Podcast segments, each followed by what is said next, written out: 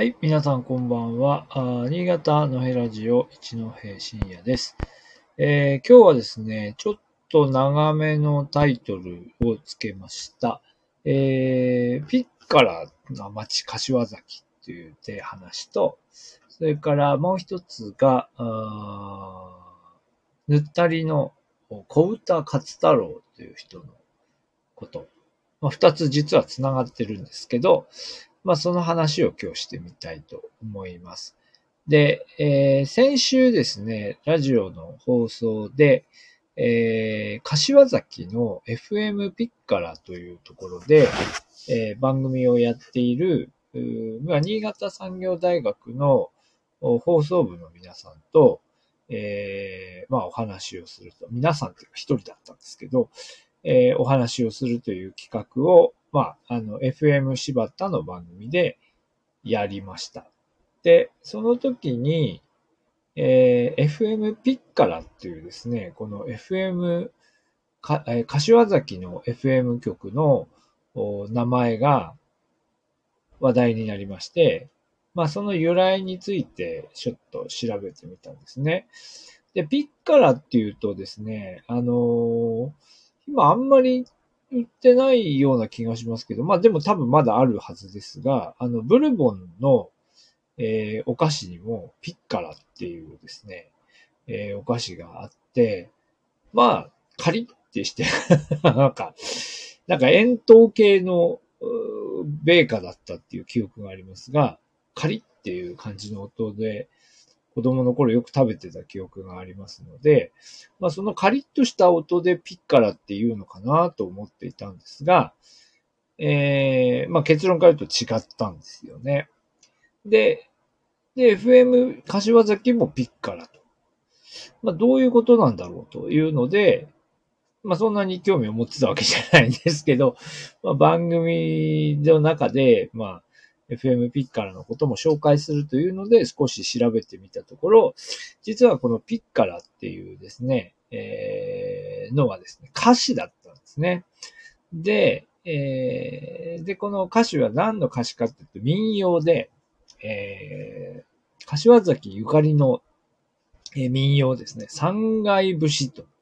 まあ、実はこの三階っていうのも実は分かってなくて、まあ、あの、えー先週の番組では、あの、学、出演した学生たちがみんな三階節って言ったんですけど、三階が正しいみたいですね。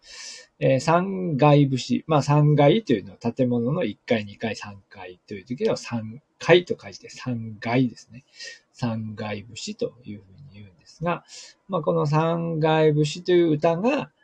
の中にこのピッカラっていうのが出てくる。で、えー歌詞としては米山さんに雲が出て、それで雷が鳴って、それがピッカラ、ピッカラ、パッカラじゃなくなんですけどね。まあ、ピッカラっていう音で、まあ、鐘、か、あの、雷が鳴るっていう歌詞が、えー出てくるんですよね。それでピッカラなんだそうで。えーで、まあ、それが由来で、えーまあ、でもそのピッカラっていうね、その多分音が特徴的なので、えー FM 局の名前にもピッカラっていう名前が、えー付けられたし、それから、まあ、ブルボンのお菓子にもピッカラっていう名前が付けられたんだと。全くこう子供の時ね、えー FM、FM じゃないや。ブルボンのお菓子を食べるときに全くそのことを気にしてなかったと思うんですが、まあそうなんですね。えーまあということが分かりました。で、えーで、これ民謡なので、まあいろんな人が歌っているんですが、えっ、と、先行だと、えー、美空ひばりさんとかですね、えーあとザ・ピーナッツの、えー三階節とかですね。まああと民謡歌手の人が歌ってるものが、まあいろいろ出てきます。で、なんでこの新潟のお一地方の、えーまあ民謡が有名、えそんなに歌われたのかと、えーいうことを調べていくと、えーまあ実は、まあ、まあ民謡って大体ね、どっかの地方の、えーものですから、まあ、まあそういう意味では別にそんな特別なことではないのかもしれませんが、まあでも調べていくと、このですね、もう一人の今、塗ったりにつながっていくところなんですが、こうえー、小歌勝太郎というですね、この写真の女性ですね。えー、この人のところに行き着くんですね。で、小歌勝太郎という人が、うんと昭和の初期に、えー、この三階節を、まあ、歌って、歌ってってレコードに入れたんでしょうね。レコードとして売り出して、で、まあ、ヒットさせたというか、あの、日本国内でいろんなところでこの、ね、あの、三階節が、まあ、聞かれたということで、えー、全国区の歌として、えー、知られるようになったということなんだそうです。全く知らなかったです。で、で、この小歌勝太郎さんですね。じゃあこの人は、じゃあ柏崎の人かというと、柏崎の人ではないんですね。えー、まあでも新潟の人だということで、新潟県内のいろんな民謡ですよね。さ、あの、佐渡の、佐渡家さんも歌ったというかな。まあいろんな歌を歌われて、えー、ヒットさせています。佐渡を思えばとかですね。えー、いろんな歌は出してるんですね。佐渡家さ、佐渡を思えば。えー、あと何でしょう。えー、と、東京温度っていうのはこれ、後に、東京、東京温度ってあの、あれですよね。あの、ヤクルトスワローズのあれで、あの、歌うやつ。あれですかね。ちょっとわからないですね。1933年に東京温度って書かれていますね。まあ、まあ、という方で、まあでも、まあ、とにかく一世を風靡した方なんですね。で、この方、でも新潟からどうやってこう出ていくかというと、えー、まあ、芸妓さんっていうことになるのかな。えー、ただ、えっ、と、古町の芸妓さんというよりは、えー、ぬったりですね。ぬったり町、えー、ですね。まあ、ぬったり町を新潟、新潟市内の地理に、まあ、詳しい方は、あの、ある程度お分かりの方は、あの、お分かりと思いますけど、まあ今はもう新潟市中央区の、えー、一地区という感じではあるんですが、もともとはぬったり町で、えー、栗の木川という川を挟んで、えー、対岸というかですね、古町の、まあ、新潟の、あの、加害っていうのの反対側にもう一つの町、ぬったり町。まあこれ柴田藩の場所ですけど、元柴田藩の場所だと思いますが、まあそこにあった町の出身で、で、えっ、ー、と、まあ見ると、料亭角膳っていうものか、鶴膳っていうものかですね。まあこれは、これがぬったり側にあった、まあ料亭で、そこの養女になったというところから、まあそこからこう芸を磨いて、えー、その各前で、えっ、と、芸妓さんだったってことですかね。で、その後、おまあ、あの、東京に出て、で、東京でまた、えっ、と、人形町の、日本橋人形町のあたりの、えー、芸妓さんをやって、そこで勝太郎というですね、なんか、男性のような名前にも思うんですが、勝太郎という名前を名乗り、で、さらにそこから、うんと、レコード会社から、まあ、デビューして、えー、歌うようになると。っていうことだそうですね。えー、まあ、その芸妓さんとして磨いた芸で、えー、歌手として活躍されたとこういう方なんだそうです。えー、で、まあ、戦後も活躍をされて、えっ、ー、と、71年1971年、昭和46年に紫綬褒章を受賞したということで、えー、まあ、あの、1904年生まれで、1974年に亡くなってますが、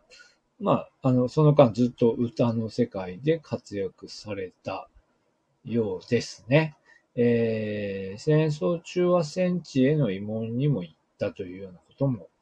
書かれています。はい。で、戦後も活躍したと。ということですね。で、えー、で、まあ、佐渡おけさとか、三階節とか、新潟おけさとか、まあ、新潟の民謡をいろいろ歌われていたり、その他、会津磐梯さんとかですね、まあ、よく調べた歌をたくさん歌われていたようですね。えー、ただ、私自身もこの小歌勝太郎さんという名前は、実は今回初めて知ったというものなんですけども。で、えっ、ー、と、で、この小歌勝太郎さんの、